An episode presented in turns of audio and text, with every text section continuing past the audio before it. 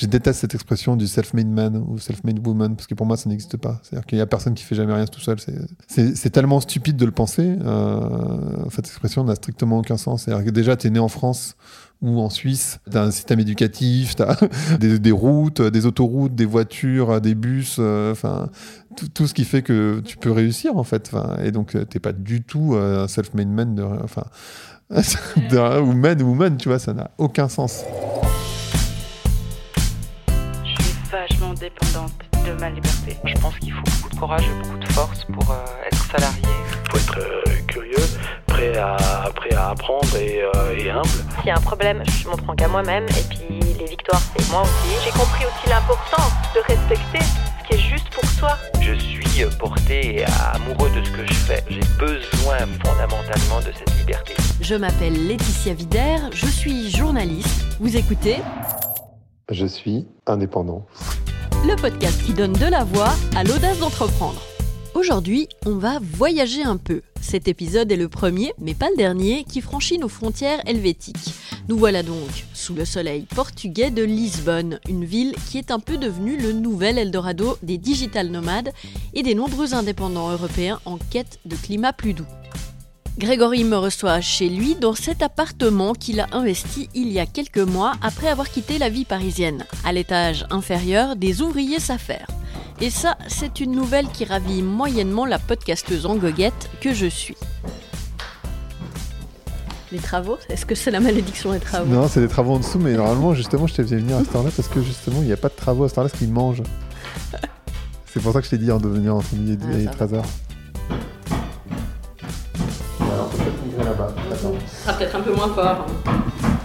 On y ensemble. Analyste culturel, conférencier, expert en stratégie marketing, auteur et podcasteur, Greg s'affiche multifacette, une vraie boule à disco. Son podcast, Vlan, est d'ailleurs l'un de ceux qui m'a donné envie de créer le mien. Quand j'ai vu sur les réseaux sociaux qu'il avait déménagé à Lisbonne, j'ai eu envie d'en savoir plus.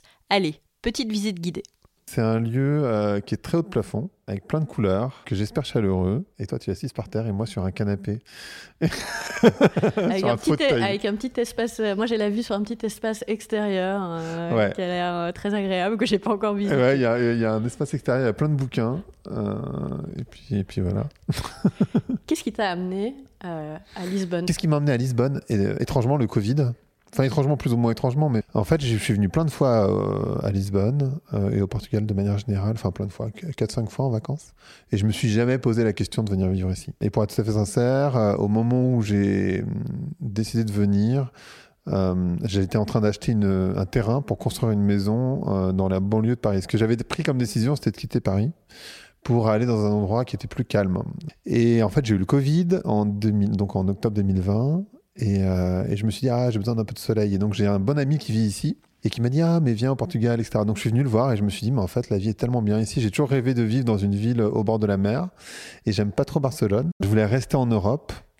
Et du coup, euh, mais je n'avais jamais pensé à Lisbonne. Et là, je me suis, je me suis rendu compte à quel point la vie était agréable ici. En fait, elle, est agréable à plein d'endroits. Euh, bon, d'abord, il fait beau.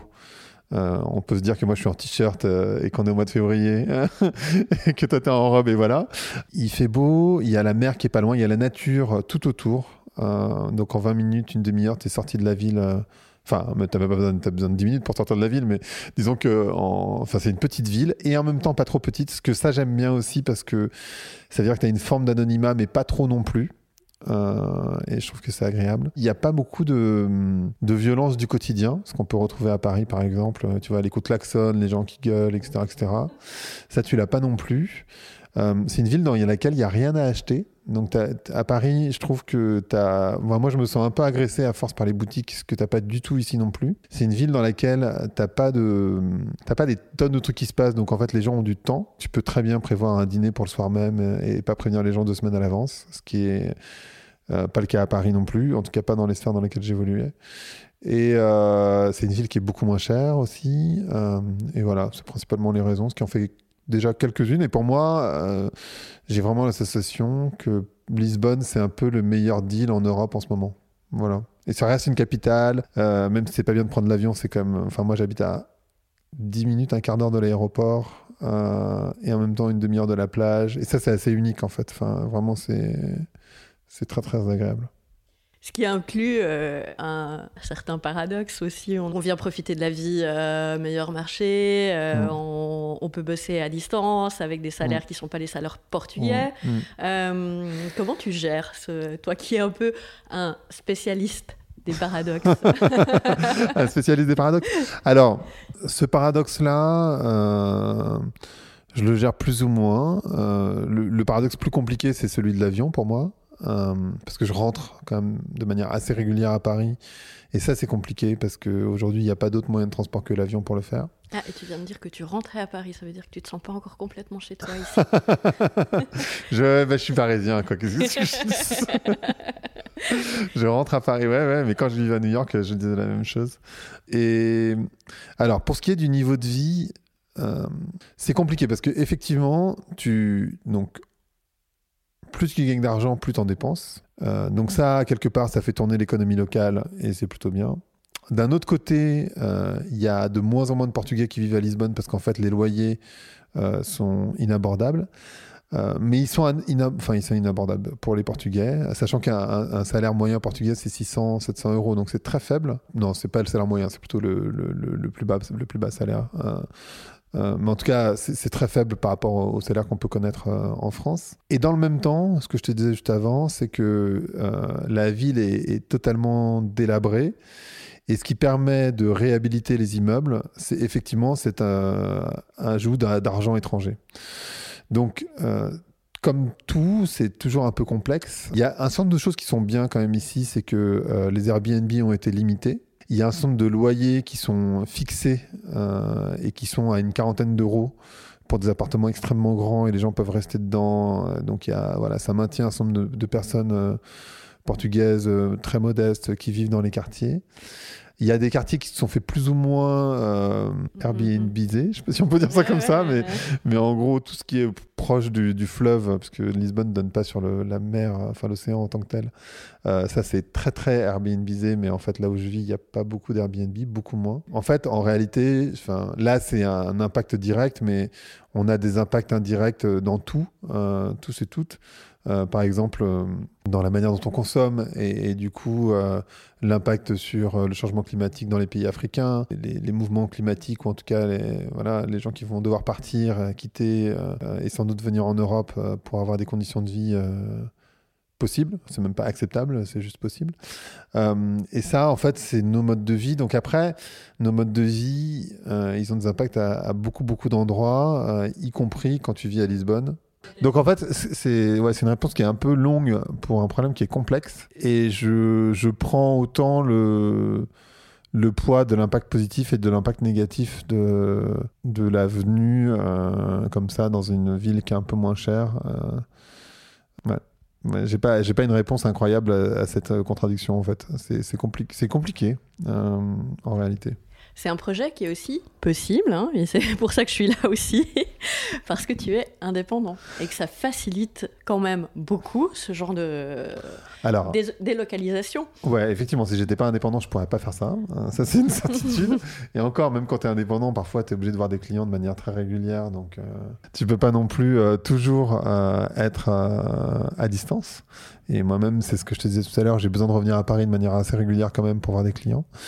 Euh, Effectivement, euh, le fait d'être indépendant permet, entre autres, euh, de pouvoir vivre euh, dans d'autres dans d'autres endroits. Quand tu es graphiste ou quand tu es développeur, c'est encore beaucoup plus simple, je pense. Est-ce que justement, il n'y a pas un lien entre euh, la personnalité des gens qui choisissent, alors évidemment pas tous les indépendants, mais qui choisissent euh, cette voie-là, euh, et cette envie euh, de liberté qui est rendue aussi possible depuis une dizaine d'années, disons-le, avec euh, l'émergence d'Internet partout, du Wi-Fi partout, etc. Mm, mm. Euh, ça dit quelque chose aussi sur les personnalités euh, de nous autres indépendants, je pense. Alors, je crois que. Alors, je sais pas si c'est un élément que tu as dès le début ou que tu nourris et auquel tu prends goût au fur et à mesure que tu es indépendant. Parce qu'en fait, quand tu es indépendant, il y a effectivement cette liberté incroyable. euh, et en même temps, cette liberté aussi de bosser le week-end et de pas avoir de, les gens se disent, tu vois, on parle beaucoup d'équilibre entre pro et perso. Bon, bah là, il n'y a pas de frontières, donc c'est très fluide euh, pour, le moment entre les deux. Et puis, il y a un côté aussi hyper négatif d'être indépendant, c'est que tu n'as aucune idée de tes revenus. Euh, Enfin, ça dépend les indépendants, évidemment, mais euh, en ce qui me concerne, ça fait 10 ans.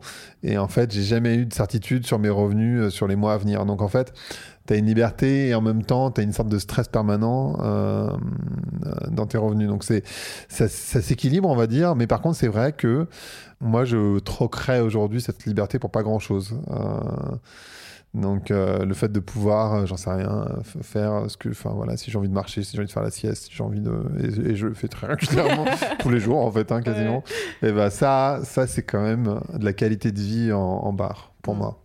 C'est le prix à payer au fond, cette incertitude. euh, J'ai le sentiment que, de nouveau, on va pas faire des généralités, mais pour beaucoup de gens, euh, c'est un prix acceptable à payer, en fait, cette incertitude. Ouais, et puis je crois que l'incertitude, c'est une très bonne leçon de vie, en particulier avec les temps qui viennent. En fait, moi, l'image que je prends souvent, c'est que quand tu es indépendant, tu te jettes dans le bain de manière volontaire, dans la mer, et donc tu apprends à nager, tu te démerdes.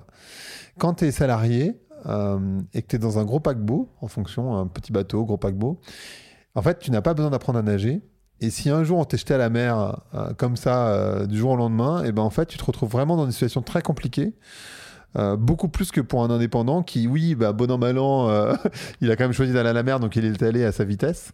Tandis que quand tu te fais jeter d'un bateau, bah, c'est beaucoup plus complexe, je pense. Donc je pense que tu fais de la gestion de l'incertitude et en même temps, c'est un bon apprentissage pour les temps à venir, je crois. On va faire un petit saut dans le passé, un Ok, gros saut.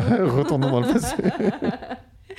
Euh, je, je- je vais, je vais revenir un peu sur ton parcours. La première chose sur laquelle moi j'aimerais revenir, euh, je t'ai entendu dire euh, que euh, donc tu es ce qu'on appelle un transfuge de classe. Donc il ressemble à quoi ton milieu Elle ressemble à quoi ton enfance? Moi, je suis né dans une cité de la banlieue parisienne, d'une famille pas pauvre mais modeste, on va dire. Et euh, voilà, d'une mère qui a arrêté de travailler pour euh, élever ses enfants euh, et d'un père qui était commercial.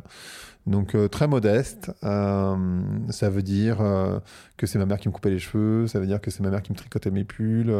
Évidemment, j'avais jamais de marque. Évidemment, on partait pas en vacances.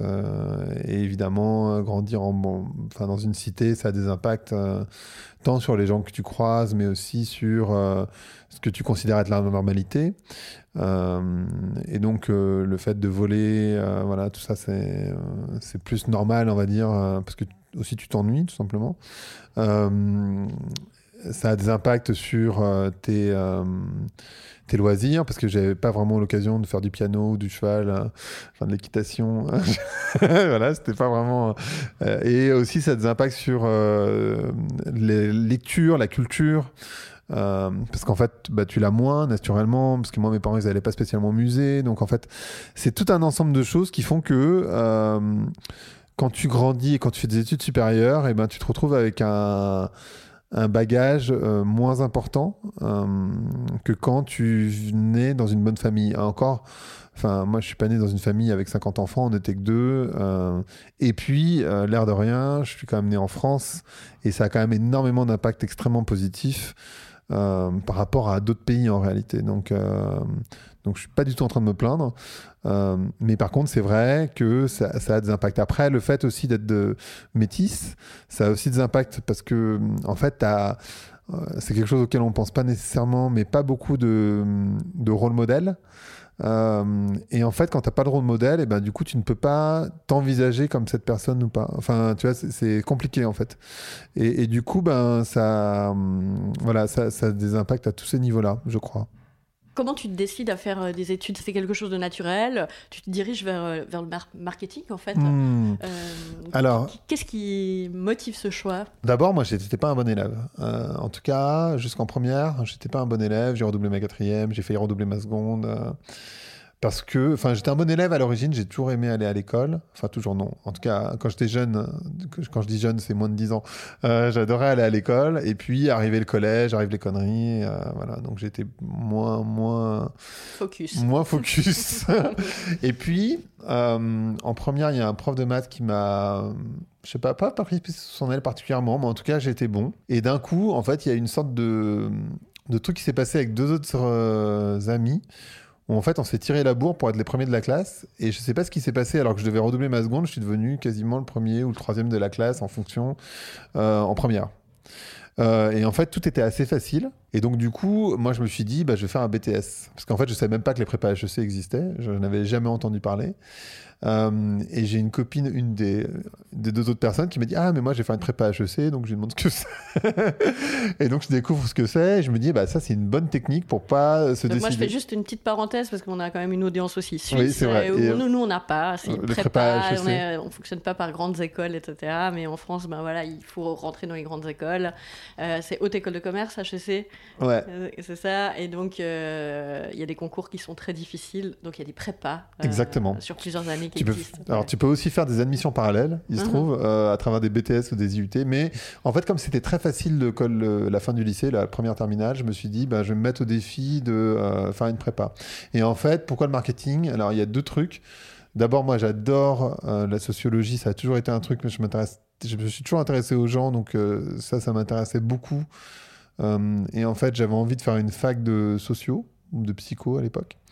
Euh, et puis, comme mon père était commercial, euh, bah, du coup, euh, voilà, c'était aussi dans la lignée de son job à lui. En fait, moi, je me suis dit, avant de faire du marketing, c'était plutôt le commercial qui m'intéressait parce que voilà, le seul modèle que j'avais, c'était mon père finalement. Donc, donc bah, c'était assez logique pour moi d'aller dans ce, dans ce sens-là. Et du coup, tu fais bon, un parcours finalement classique. Classique. voilà. Totalement classique. Et le salariat derrière, agence. Ouais, euh, même pas agence, non, Non. non, annonceur. J'étais six ans chez l'annonceur avant de faire six ans d'agence. Donc en fait, je, je passe des entretiens euh, où je suis euh, refusé de manière assez générale. Et puis, j'ai fait une, une année césure. Et dans l'année césure, j'ai fait six mois de stage chez Cara, qui est une agence média à l'époque en tout cas. Et puis six mois chez Nous, qui est un câble opérateur en, en France. Et euh, à la fin de mon stage, donc avant même que je fasse ma troisième année, il me propose un job. Donc en fait, j'ai eu cette chance de trouver un job avant de sortir de l'école. Et j'ai eu beaucoup de chance parce qu'en fait, moi, je suis sorti de l'école en 2000, en 2001, pardon. Euh, et donc l'année césure, c'était en 2000. Et donc, euh, pour ceux qui ont fait un stage en 2001, savent que ils ont commencé à chercher du taf en septembre 2001. Et pour ceux qui ont un peu de mémoire et qui euh, font la connexion avec le 11 septembre, eh ben c'était pas facile de trouver du, tra- du travail en septembre 2011, 2001 pardon. 2001, ouais. Euh, et moi, j'ai eu cette chance donc de commencer à travailler en mars 2000, euh, 2001. Euh, et c'est comme ça que je me suis retrouvé chez l'annonceur. Donc d'abord chez nous, j'ai fait du marketing conquête.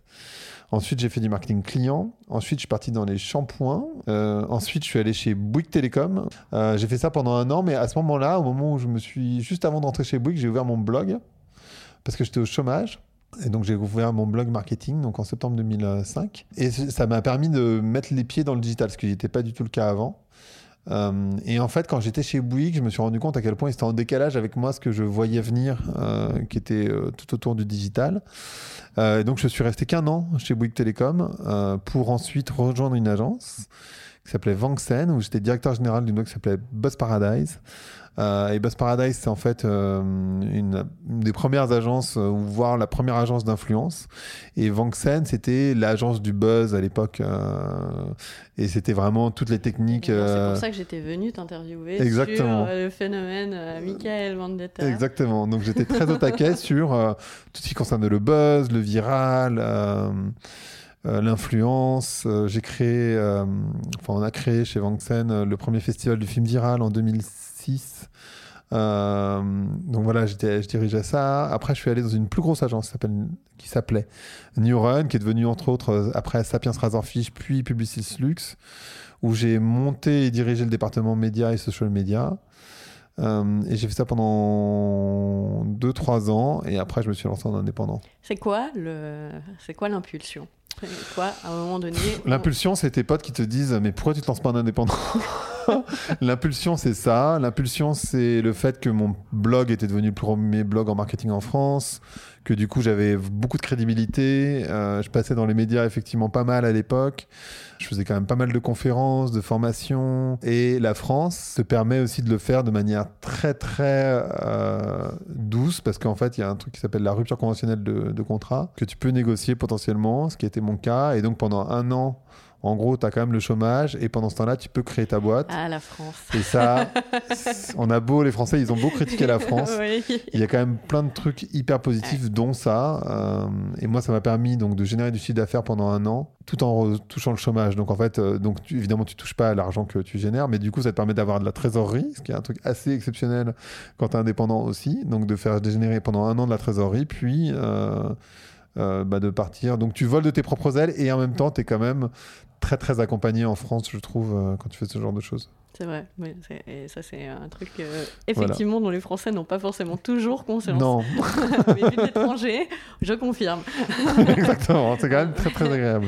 Donc tu te lances euh, finalement dans une optique marketing et puis ça va évoluer euh, Ouais. hein, progressivement. Ça prend son temps, mais oui, je me lance donc en 2000, euh, fin 2011, début 2012, euh, si je me trompe pas trop.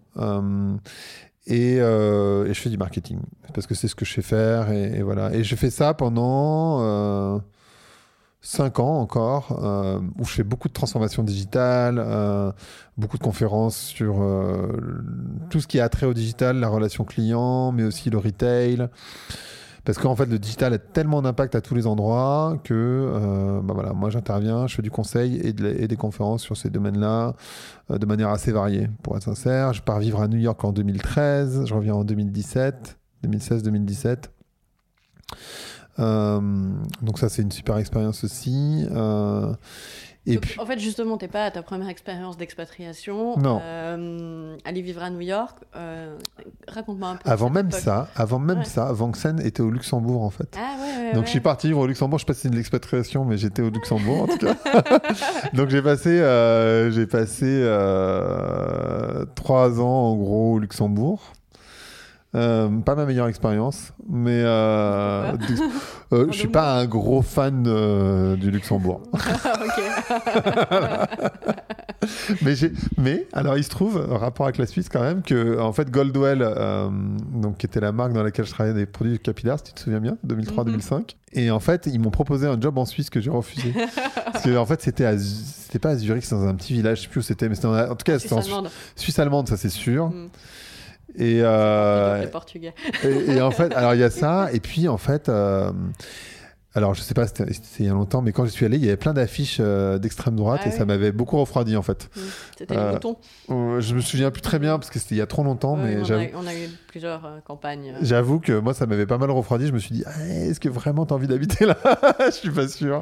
C'est pas que ça, mais, c'est vrai qu'il y a- il y, a aussi cette composante-là. en Voilà. Enfin pour moi en tout cas, qui suis métisse, bah, ça reste un truc hyper, enfin tu vois auquel Mm. je pense naturellement.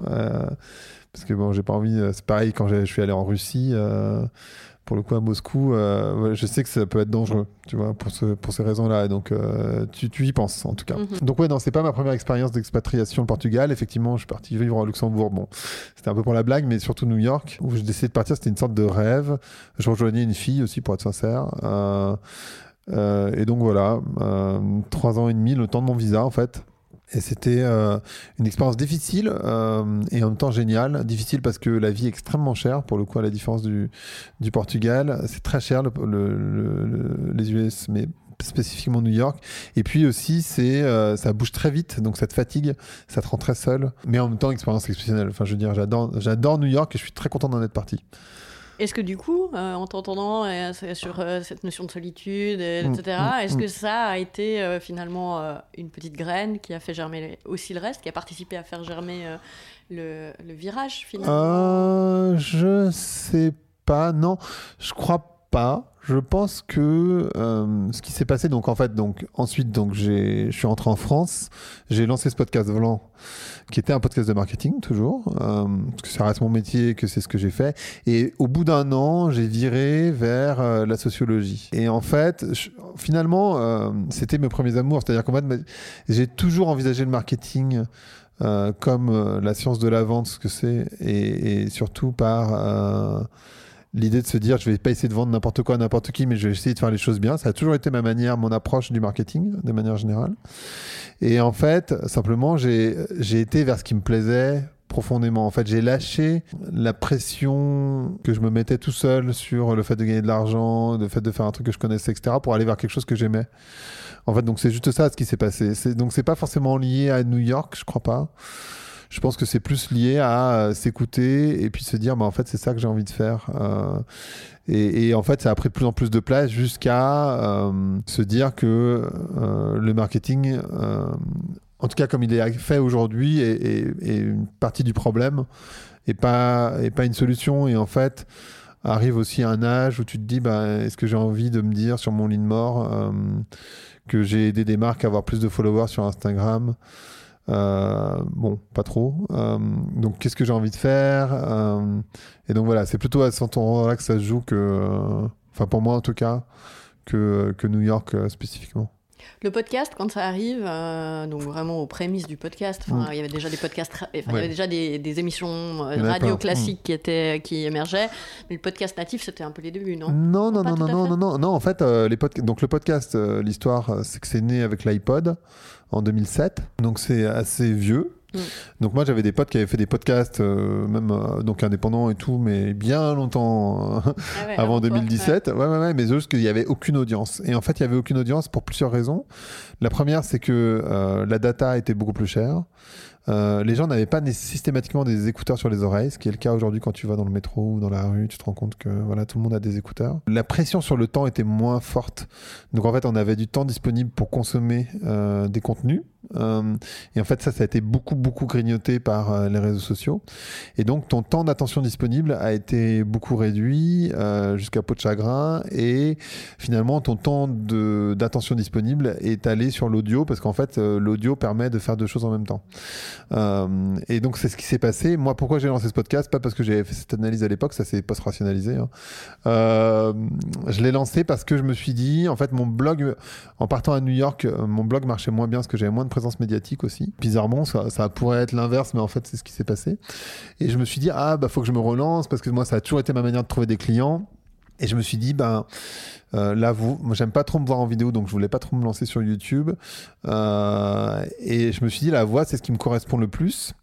Et ce que je vais faire, c'est que je vais recevoir des gens respectés dans le domaine pour aussi montrer euh, mon carnet d'adresse quelque part. Dire, bah voilà, ces gens me font confiance, vous pouvez me faire confiance aussi. En fait, c'était la logique que j'avais eue. C'était une, Une carte Pure- de visite. euh, Ouais, audio, complètement quoi. ce qu'on Mm. appelle euh, de l'inbound marketing. Non, mais euh, sans, sans, sans, sans passer la blague sur ce, ce thème ridicule, mais, mais en tout cas, faire en sorte que ce soit un CV. ça, ça a été l'origine de mon blog à la base, hein, d'ailleurs. C'était une sorte de CV amélioré. Donc, le, le podcast, c'était aussi une forme de CV amélioré avec le, ce nom Vlan qui était l'idée, de se dire que j'allais claquer la, porte au bullshit marketing parce que on pouvait pas me la faire à moi. C'est-à-dire qu'en fait, euh, comme je connais très bien le domaine, c'est compliqué de me sortir des trucs à la con euh, en ce qui concerne le marketing. Et, en fait, c'est ça l'origine du, mot Vlan. euh, et donc, pendant un an, ça a été, Vlan, ça a été un podcast de marketing, en gros. Et puis, au bout d'un an, je me suis euh, donné l'autorisation de parler d'autres sujets. Ça a commencé par euh, les Donc, En relations. parallèle, tu continuais ton activité marketing. Ah oui, oui, bien ouais, sûr, ouais. oui, bien sûr, bien sûr, bien sûr. Ah bah oui, ah bah parce que c'est. Euh, bien vivre. bah, y a un moment donné, il faut vivre. Euh, donc, Oui, euh, D'ailleurs, on peut aussi revenir sur cette, euh, cette phrase, en fait, qui euh, faut vivre, sous-entendu gagner de l'argent. Et, mais gagner sa vie, rien que l'expression Ah ouais, est ridicule là, en fait. En fait, on, on la remet pas trop en question, mais quand tu réfléchis, Ça commence à... que tu te poses deux secondes et tu dis, attends, ça veut dire quoi gagner sa vie exactement? Parce qu'en fait, ça, la, la, la, la, la- la phrase, l'expression en elle-même n'a aucun sens. Donc, euh, gagner sa vie, effectivement. Euh, donc oui, oui, j'ai commencé par faire un épisode sur les relations amoureuses avec Esther Perel, c'est l'épisode 40. Puis, euh, je pense qu'il y a eu un tournant autour de l'épisode 51, qui est un épisode sur le bonheur.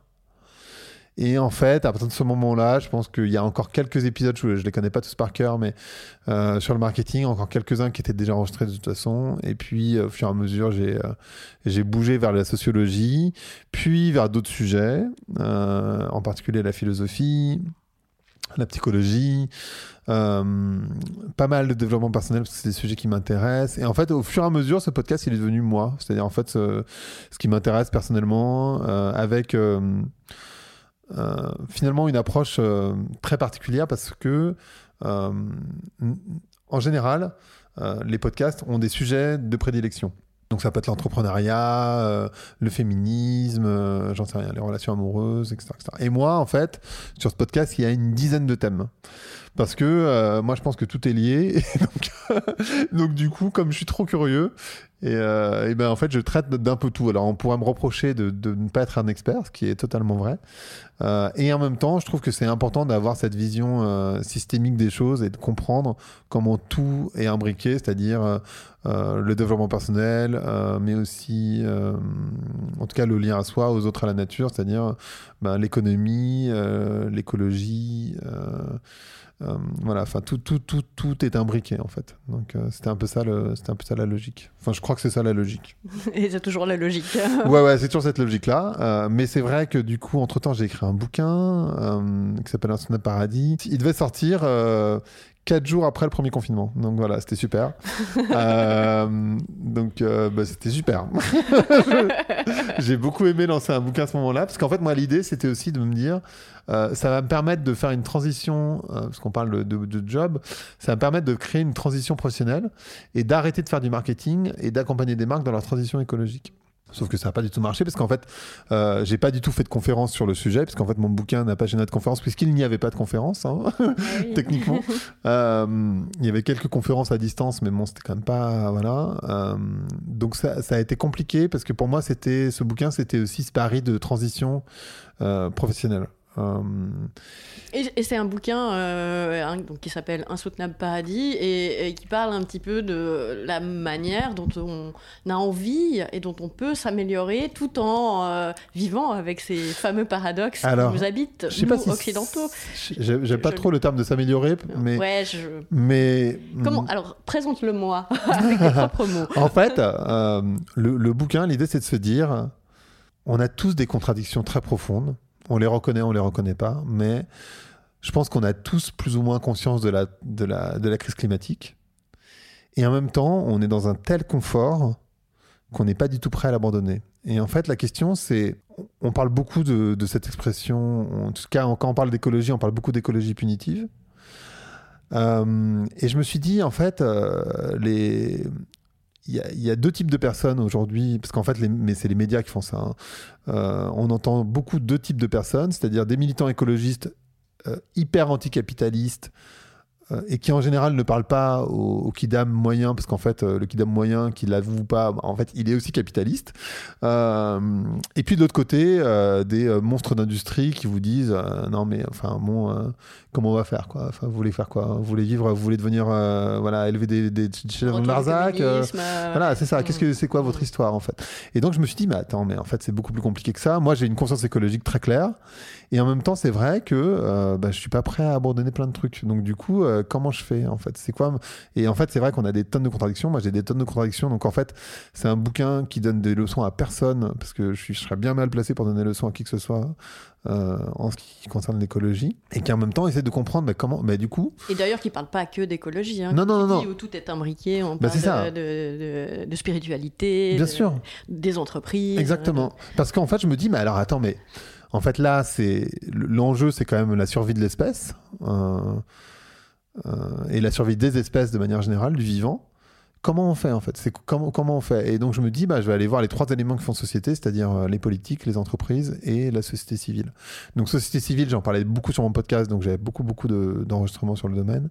Je suis allé voir quelques politiques pour essayer de comprendre comment on s'en sortait. Et les entreprises, c'est un secteur que je connais bien, donc voilà. Et en fait, ce dont je me suis rendu compte, c'est que euh, j'appelle ça un sonnet de paradis parce que euh, on parle beaucoup d'écologie punitive sans se rendre compte qu'en fait, la société dans laquelle on vit, elle est très punitive. Euh, c'est pour ça que j'aime pas le, mot de s'améliorer. Parce qu'en fait, euh, on est en permanence dans une injonction euh, à s'améliorer, d'où le aussi euh, Ah ouais, une pression insoutenable. il y a des pressions insou- Ouais, insoutenables. insoutenable, c'est le cas de dire. Ouais, exactement. Euh, et le développement personnel a complètement Ah, pris ce pli, ouais. euh, Mhm. d'ailleurs. Et ça, c'est aussi très problématique. Oui, parce que ça s'immisce effectivement dans toutes les strates ça. de nos vies, en fait. Exactement. Et donc du coup, ben en fait, cette société, elle est pas, elle est pas géniale. C'est-à-dire qu'en fait, on détruit le vivant, donc on, on détruit la possibilité de vivants sur Terre, donc ce qui est problématique en tant que tel, a priori, mais aussi on n'a jamais autant stressé, on n'a jamais fait autant de burn-out, on n'a jamais fait autant de, tentatives de suicide. Je parle en termes de société, évidemment, hein, pas d'individu. Euh, et les gens sont pas beaucoup plus heureux. Euh, alors que, en fait, il y a suffisamment de richesse dans nos pays, en tout cas. Elle est mal partagée, hein, mais euh, il y a suffisamment de richesse pour, pour tout le monde. Donc, il n'y a, a plus besoin de croissance. Et pourtant, on vit dans ce mythe de la croissance. Donc, comment on fait, en fait? Et donc, voilà, c'est ce que j'essaie de chercher. Et la conclusion à laquelle j'arrive, c'est de me dire, en fait, il faut qu'on change notre rapport au bonheur, il faut qu'on change notre rapport au succès. Il faut qu'on change notre rapport au monde. Et en fait, c'est compliqué parce que c'est pas une solution euh, voilà, euh, analytique. Analytique dans le sens, euh, j'ai un problème, je trouve une solution Et on n'a pas de mode d'emploi, quoi. Mm. Non, euh, en dehors du fait qu'il faut inventer de nouveaux récits. Et ça, voilà, c'est compliqué. Mais par contre, les marques ont un rôle important à jouer, je crois, dans euh, justement l'invention de ces nouveaux récits. On sent qu'il y a de plus en plus euh, de personnes, sur, euh, en tout cas de nouveau hein, dans nos mondes occidentaux relativement privilégiés, qui ont envie de quitter au fond le grand navire dont on parlait, le grand paquebot, pour aller sur des barques peut-être un peu plus aléatoires, mais voguer de, leur propre... Alors, façon. je sais pas si les gens ont très envie d'être indépendants. Je pense que ce qu'on a vu avec le Covid, qui était, euh, je pense, la première expression de la rébellion de la, la planète euh, envers l'espèce humaine quelque part, Euh, mais parce que, enfin, c'est pas tant la rébellion de la planète, mais c'est plus m'a montré à quel point tout est imbriqué en fait en réalité, et que ce qui est marrant avec, je trouve, enfin marrant, intéressant en tout cas avec le Covid, c'est que c'est venu par les personnes riches qui voyagent. Parce que bon, juste pour se souvenir, je sais pas si tout le monde est au courant, mais il y a 90% de la population mondiale qui n'a jamais pris l'avion et ne le prendra jamais. Et c'est pour ça que l'avion n'a pas trop d'impact sur le... parce qu'en fait tous les gens qui défendent l'avion, euh, c'est surtout parce qu'en fait 90% des gens ne voyagent pas en fait. hein. c'est c'est le, le truc, c'est surtout ça. Et euh, je crois qu'en France, alors je connais pas les chiffres pour la Suisse, mais mais en France c'est 20 20% des gens qui n'ont jamais pris et ne prendront jamais l'avion. Donc bon. Ouais, je pense que c'est un peu moins en Suisse. Donc ça ouais. prend, voilà, c'est Mm. c'est juste pour donner des ordres Mm. d'idées. Euh, mais ouais, effectivement, le Covid a permis de se rendre compte de plusieurs choses. La première, c'est que euh, on est très interdépendants. euh, des uns des autres au niveau global mais aussi au niveau local c'est à dire qu'en fait on ne sait jamais autant rapprocher de nos voisins ces sociétés de, de familles euh, nucléaires euh, nucléaire, euh, tu vois, papa, maman, euh, les enfants, pas nucléaire, l'énergie évidemment, ben, fonctionne, mais fonctionne mal. que quand on regarde l'histoire de l'humanité, finalement, c'est très très récent, cette histoire de famille nucléaire. On fait que- plus communauté. En fait. Et voilà, et en fait, ce qui nous fait du bien, euh, bah, c'est la communauté, c'est les tribus. Euh, je me réfère pas mal dans, le, dans mon livre à un autre bouquin qui s'appelle Tribes de Sébastien Junger, qui explique un truc hyper. euh, Enfin, qui commence le livre d'ailleurs comme ça, où il dit en fait, les, quand les, les, les Native Americans, j'aime pas dire indiens, parce qu'en fait, on les appelle indiens parce que c'est une erreur géographique à l'origine, Mhm. hein, bien sûr. Euh, mais quand les Native Americans euh, capturaient des, des Européens à l'époque, hein, euh, en fait, et qu'ils étaient encore vivants, ils ne voulaient plus retourner dans leur village, dans leur ville, pardon, parce qu'en fait, ils se sentaient euh, déjà à l'époque euh, très seuls. Alors que quand les euh, Native Americans étaient capturés par des euh, par des Européens, ils voulaient absolument retourner dans leur tribu. Et donc, ils commencent comme ça en montrant, et donc tout le bouquin, c'est une explication sur euh, l'importance de la tribu, l'importance de l'appartenance, et ça prend des proportions même. euh, et lui, c'est il parle beaucoup de guerre et des soldats qui rentrent euh, de la guerre. Et en fait, le, le- le principal euh, trauma, c'est de plus avoir euh, cet entourage qu'ils avaient euh, avec les, les personnes avec qui ils étaient à la, à la guerre, en fait. Donc, oui, ce, ce côté-là. Donc, on a découvert ça. On a découvert euh, aussi que quand on polluait pas, ben ouais, la nature revenait, euh, voilà. On a découvert euh, pas mal de choses. On a beaucoup parlé du monde d'après, qui, qui n'est pas du tout arrivé. hein. Ah non, il est pas génial le monde d'après. hein. Monde- alors voilà, le- le monde d'après, il est pas génial. Il est un peu compliqué, euh, pour le moins. On verra, on verra comment ça va évoluer. Euh, On en parlera après le monde d'après. c'est ça. On, on va voir, pour, on va voir pour ce qui est du monde d'après. On va se retrouver dans Mad Max. ça, ça va être sympa. Super. Mais, mais oui, ça, je pense que ça a fait bouger aussi des gens de manière euh, géographique. Euh, parce qu'on a, on a appris à, tra- à télétravailler. Ça, voilà, ça, a permis ça. Euh, du coup, j'ai même complètement oublié ta question je, parlais sur cette volonté d'aller vers plus d'indépendance, mais c'est un excellent. Finalement, tu me donnes l'occasion de rebondir parce qu'en fait, moi j'ai un podcast qui a envie de, mettre en lumière les gens qui ont choisi cette voie de l'indépendance. Euh, c'est une valeur qui est chère à mon cœur, l'indépendance, mais qui pour moi n'est pas forcément liée à une déconnexion des autres en fait. Il y a, on vit aussi dans cette société où l'indépendance euh, est aussi liée à je fais tout tout seul, j'ai besoin de personne. Et dans, pour ramener ça au, au- au monde du travail, évidemment, bah, tu, toi-même, tu l'as expérimenté, puisque euh, bah, tu as besoin, Bien sûr. on a tous besoin des autres pour pouvoir fonctionner, et dans le travail aussi. Quand tu es indépendant, tu peux te retrouver. Alors, ça dépend de- des personnes. Je pense que tu peux te sentir un peu plus seul. Euh, en particulier si tu travailles chez toi. Mais moi, disons que, en tout cas, bon, à Lisbonne, c'est un peu différent, mais à Paris, en tout cas, je voyais tout le temps du monde. Donc, du coup, voilà. Après, effectivement, tu travailles toujours avec des clients, euh, tu travailles souvent avec des personnes, d'autres indépendants en général. Donc, tu n'es jamais vraiment tout seul, tout seul. Euh, et puis, euh, par contre, ça t'évite euh, beaucoup de réunionites euh, qui font perdre beaucoup de temps. euh, et le fait d'être passé en entreprise, ça te permet aussi de mieux comprendre euh, le processus décisionnel en entreprise, euh, comment euh, la politique joue un rôle majeur, etc. etc., etc.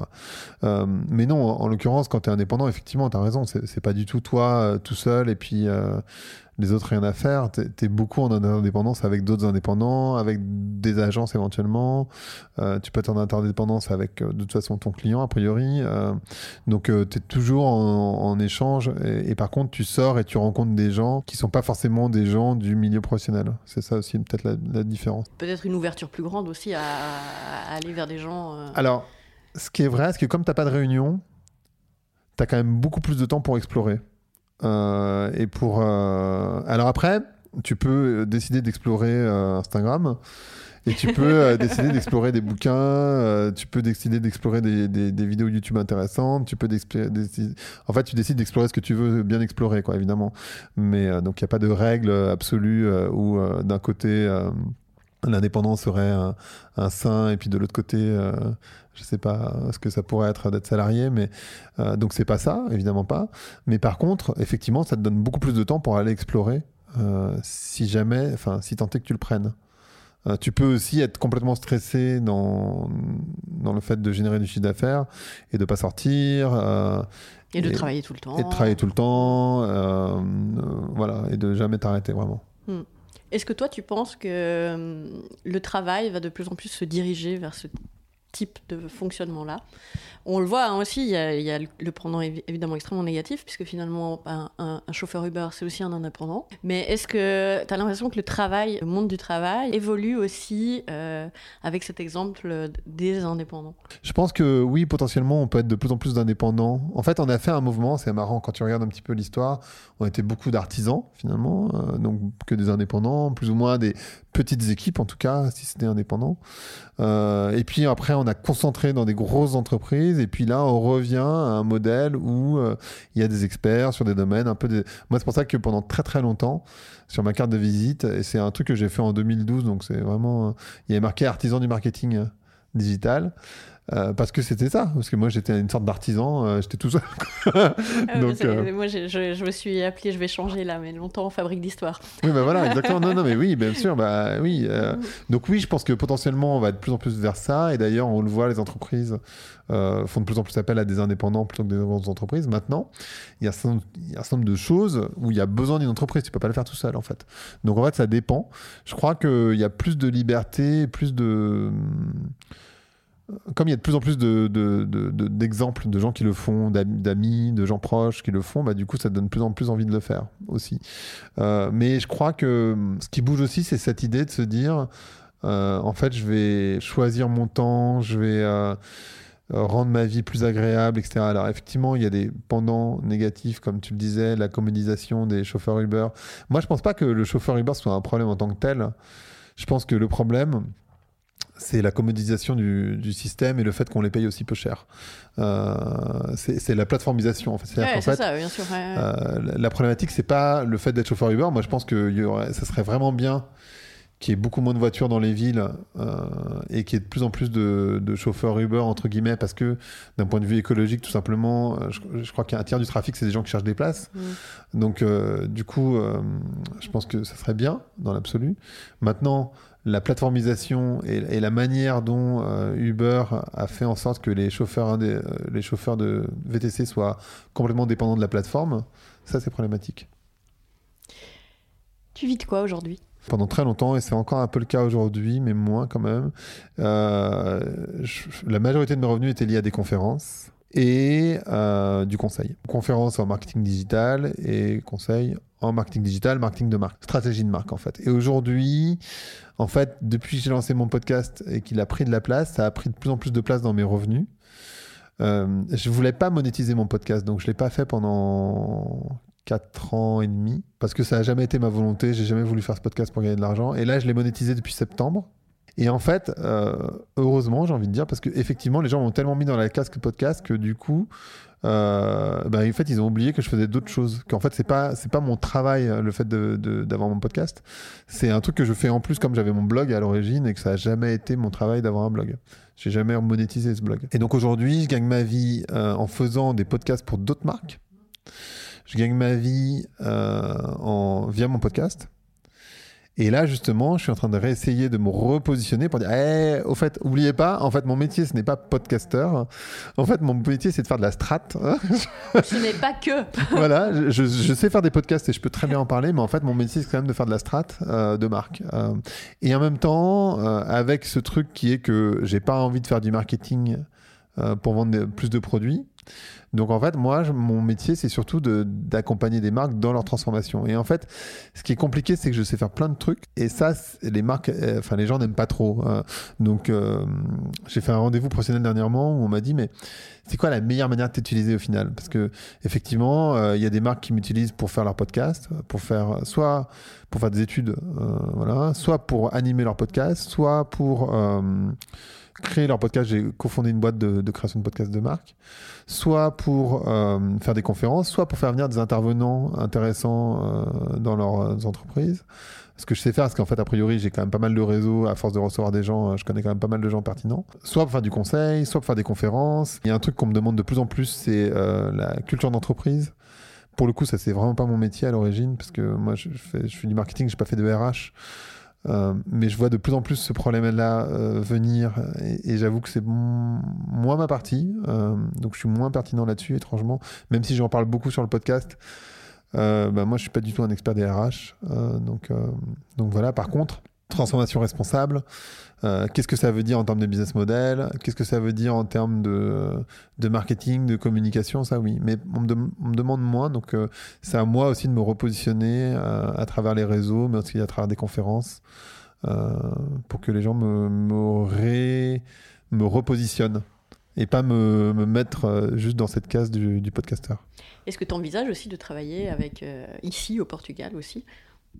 Alors, c'est pas un sujet pour moi. Je me suis pas posé la question, pour être sincère. Euh, j'ai pas dirigé spécialement quoi que ce soit pour que ça soit le cas. J'ai créé un projet ici parce qu'en fait, euh, j'ai lancé des conférences euh, mensuelles euh, avec des invités de blanc, quoi, en gros, euh, mais dans la vraie vie. Parce que je me suis dit, en fait, il y a peu d'offres culturelles euh, au Portugal, à Lisbonne en tout cas, qui soient pas en portugais, mais même si c'est en portugais, je crois qu'il n'y a pas grand chose qui se passe à ce niveau-là. Donc je me suis dit que moi, j'avais la possibilité de le faire. Donc j'ai lancé ça euh, le mois dernier. Donc ça peut éventuellement, pourquoi pas, générer euh, des business au Portugal, mais c'est vraiment pas dans cette optique que je l'ai fait. Moi, j'ai quand même une base assez généreuse. hein.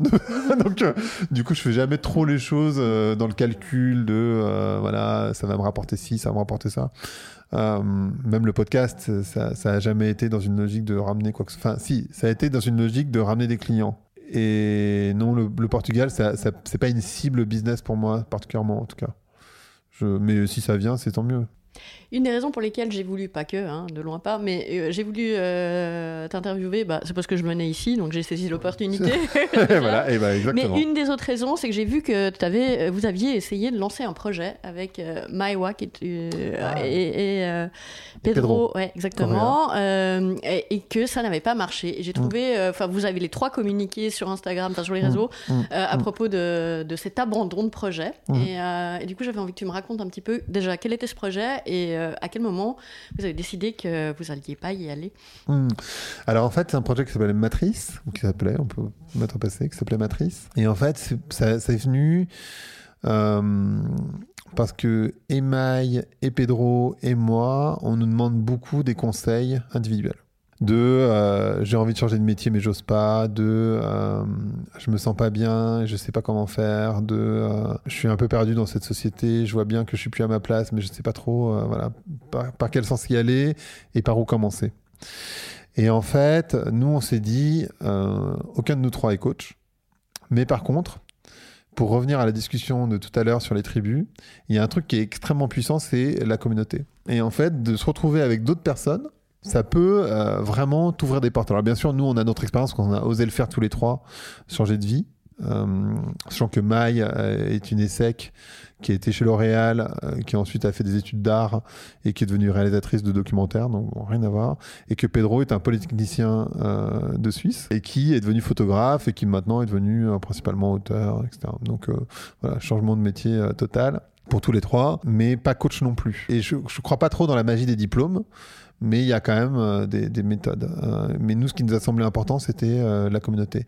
Et donc, on s'est dit, on va faire une communauté de 150 personnes parce que c'est la taille d'un village, c'est le nombre de Dunbar, où en fait, normalement, 150 personnes, c'est le nombre de personnes que tu peux connaître individuellement. Et l'histoire dit que quand les gens se retrouvaient à plus de 150, bah, ils créaient un autre village à côté. Enfin, 150 plus ou moins, évidemment, mais donc voilà. Et donc, on s'est dit, on va, on va créer ça. Et euh, avec beaucoup d'enthousiasme, parce qu'on avait beaucoup de demandes. Et, et, et, et je pense qu'on a fait plusieurs erreurs. La première, c'est qu'on a fait un, un, un processus d'inscription.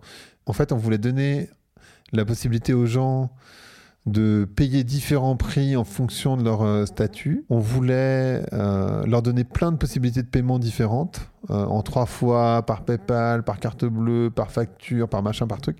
Et en fait, on a voulu tellement bien faire que du coup, ça a créé un processus un peu trop compliqué, ce qui fait que les gens se sont engagés une première fois en remplissant le questionnaire, mais après, il fallait payer. Et en fait, on a eu énormément de perditions. Et à une semaine et demie, je pense, au lieu de 150, on était à une cinquantaine de personnes. Et d'abord, c'était pas forcément très rentable pour nous parce que c'était un programme sur quatre mois. Et en fait, nous, on avait essayé, voilà, et quasiment tout le monde demandait des prix, etc. Donc euh, financièrement, ça marchait pas. Et, du coup, on a décidé d'arrêter pour cette raison-là. Simplement, on n'avait pas assez de personnes. On est tous les trois indépendants. Donc en fait, malgré tout, le temps que tu passes, euh, tu es obligé de. Voilà, si tu donnes du temps à des gens, bah, ça veut dire que tu gagnes pas d'argent par ailleurs. Euh, donc en fait, si tu gagnes pas suffisamment d'argent avec ce projet-là, ça veut dire que nécessairement, c'est pas que tu vas pas le faire de gaieté de cœur, mais tu vas pas y donner l'attention qui est nécessaire, alors que les gens ils ont, ils viennent en attendant cette attention. Et donc ça, enfin c'est juste que ça fonctionne pas en fait. Euh, et c'est pour ça qu'on a décidé d'arrêter. Et c'est pas moi qui ai décidé d'arrêter, c'est Maï. Euh, et j'ai trouvé ça extrêmement courageux. Euh, et moi, je l'ai suivi euh, tout de suite. En fait, je fais bah oui, non, en fait, t'as raison. Moi, je n'osais pas. En fait, j'y avais pensé, mais j'avais pas osé le soumettre. Euh, et c'est elle qui l'a soumis, et j'ai trouvé ça très courageux de sa part.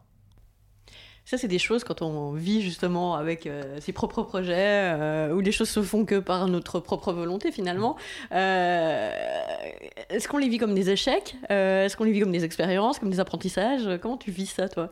Alors la sagesse dit qu'un échec c'est toujours de l'apprentissage. Moi je crois, je crois sincèrement, on, on peut s'en rendre compte au niveau individuel dans les ruptures amoureuses par exemple. Euh, Il y a qu'à- que dans ces moments-là où tu fais un énorme travail sur toi.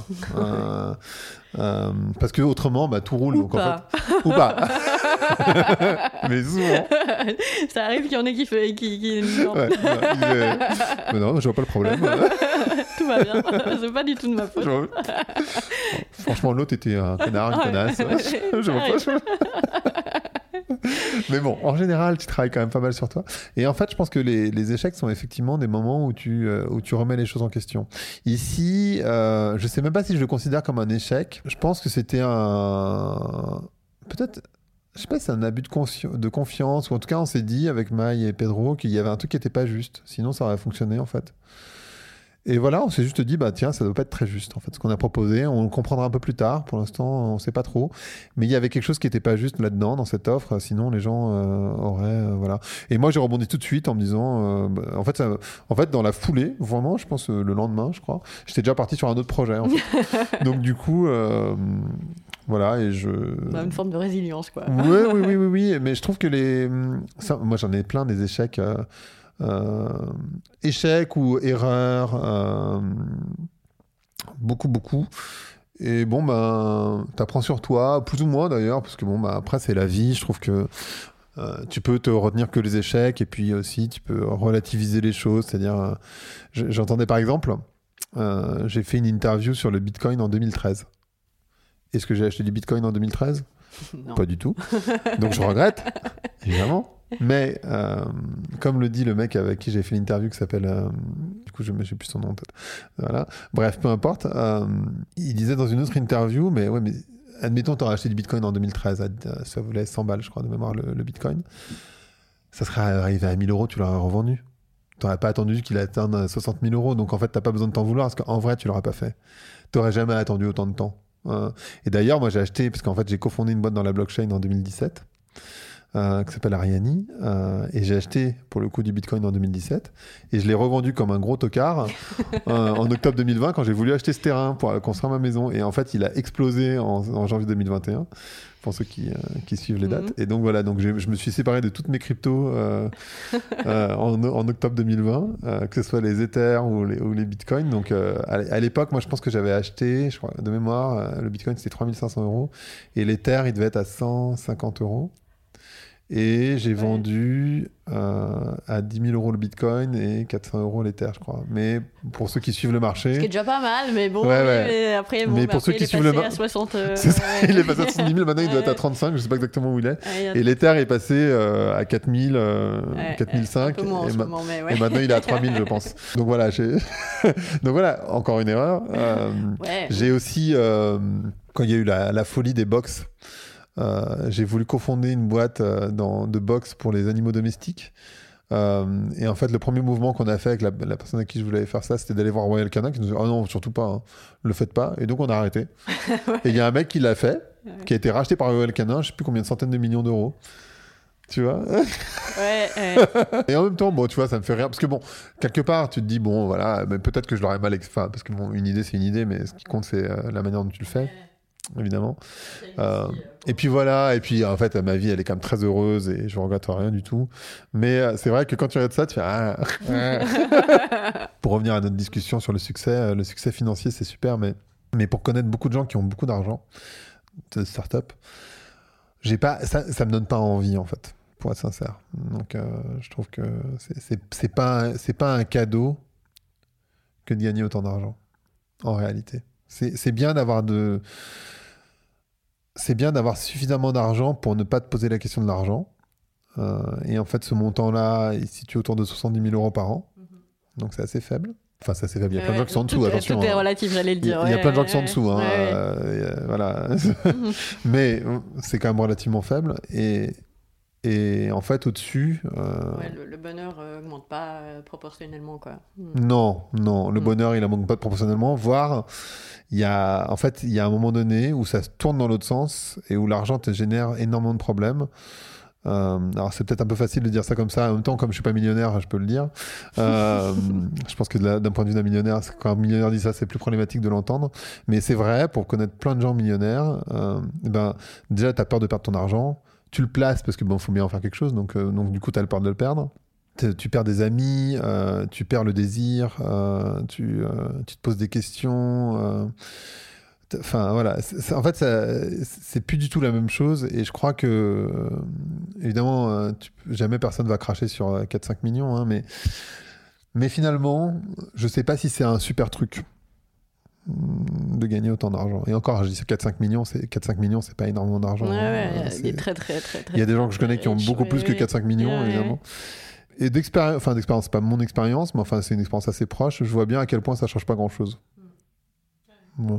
Donc, euh, Bah, ça change en fait juste ce qu'effectivement les 70 000 euros par an euh, changent finalement. Ce fait de pas de pas être euh, dans l'angoisse perpétuelle de rien ça. avoir à la fin. à partir du moment où tu peux manger, tu peux te chauffer, tu peux prendre des douches, tu peux, te- voilà.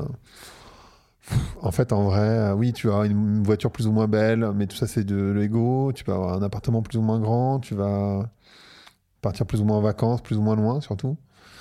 Euh, Mais voilà. Est-ce que ça fait le bonheur? Euh, c'est très discutable. Oui, c'est très discutable.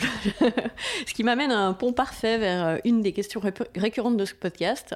Euh, pendant la crise du Covid, on a eu un autre ministre de l'économie, hein, je te recontextualise parce que je pense que tu n'as pas entendu parler de cette histoire, qui a eu une phrase maladroite, on va dire, envers les indépendants, euh, en les avertissant qu'il n'était pas question qu'ils se reposent sur leur oreiller de paresse avec des aides de l'État. Ok. L'interview a eu lieu en allemand. La traduction, euh, c'est Ruhekissen, euh, oreiller de repos. J'ai en tout cas personne voulu blesser. C'est quoi euh, la paresse pour toi? La, la paresse, c'est de pas se remettre en question pour moi. La paresse, c'est de pas avoir le ni la capacité, de... enfin pas la capacité, parce qu'on a tous la capacité, mais euh, ni le- la volonté de se remettre en question. Et ça peut être se remettre en question intellectuellement ou euh, de sortir de sa zone de confort. Et ça, c'est vraiment de la paresse. Donc, euh, je trouve qu'il y a beaucoup, par exemple, de banquiers suisses qui sont beaucoup dans la paresse. Même s'ils travaillent autour le jour, c'est pas la question. C'est pas une question de paresse. euh, c'est pas une question parce qu'on a tous des, emplois du temps très chargés et puis en fait on en tire une partie une, sorte de fierté alors que c'est complètement stupide d'ailleurs mais euh, d'avoir un, agenda très chargé pour moi la paresse c'est vraiment ça de pas se remettre en question De quoi? Es-tu le plus dépendant? De quoi je suis le plus dépendant? Alors je ne fume pas je ne bois pas d'alcool je ne prends pas de drogue, donc tout ça, pas.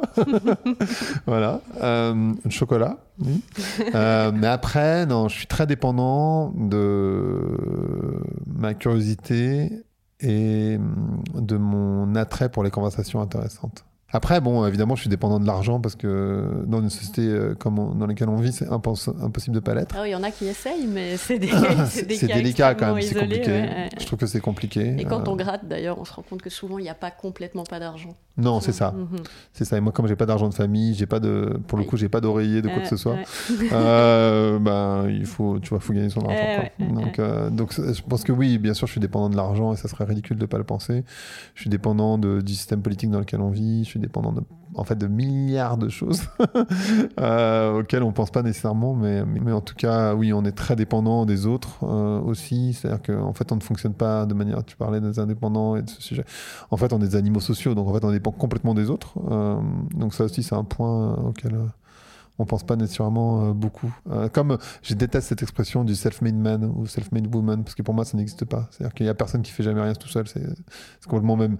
C'est c'est tellement stupide de le penser. Euh, cette expression n'a strictement aucun sens. C'est-à-dire que déjà, tu es né en France ou en Suisse. Euh, Donc, tu as un système éducatif, tu as tellement de choses qui font des, des routes, des autoroutes, des voitures, des bus, euh, enfin, tout, tout ce qui fait que tu peux réussir en fait.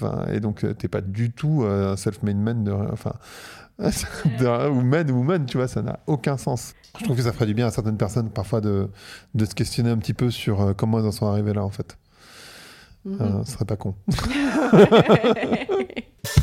Dans- ton livre, tu dis le nouveau mythe du XXIe siècle ne doit plus placer l'homme au-dessus de la nature et ne doit plus vénérer les hommes qui se placent au-dessus des autres. C'est la façon d'envisager ce qu'est la réussite, une vie réussie qui doit être revue. Donc, c'est quoi euh, une vie réussie? Hmm.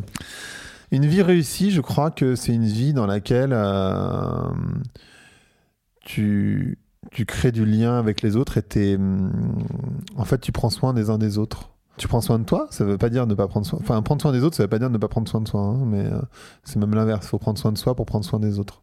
Mais en fait, c'est placer au cœur le fait de prendre soin des autres, et quand je dis prendre soin des autres, c'est euh, les humains, mais le vivant de manière générale. Et de placer ça comme boussole centrale euh, de ta vie.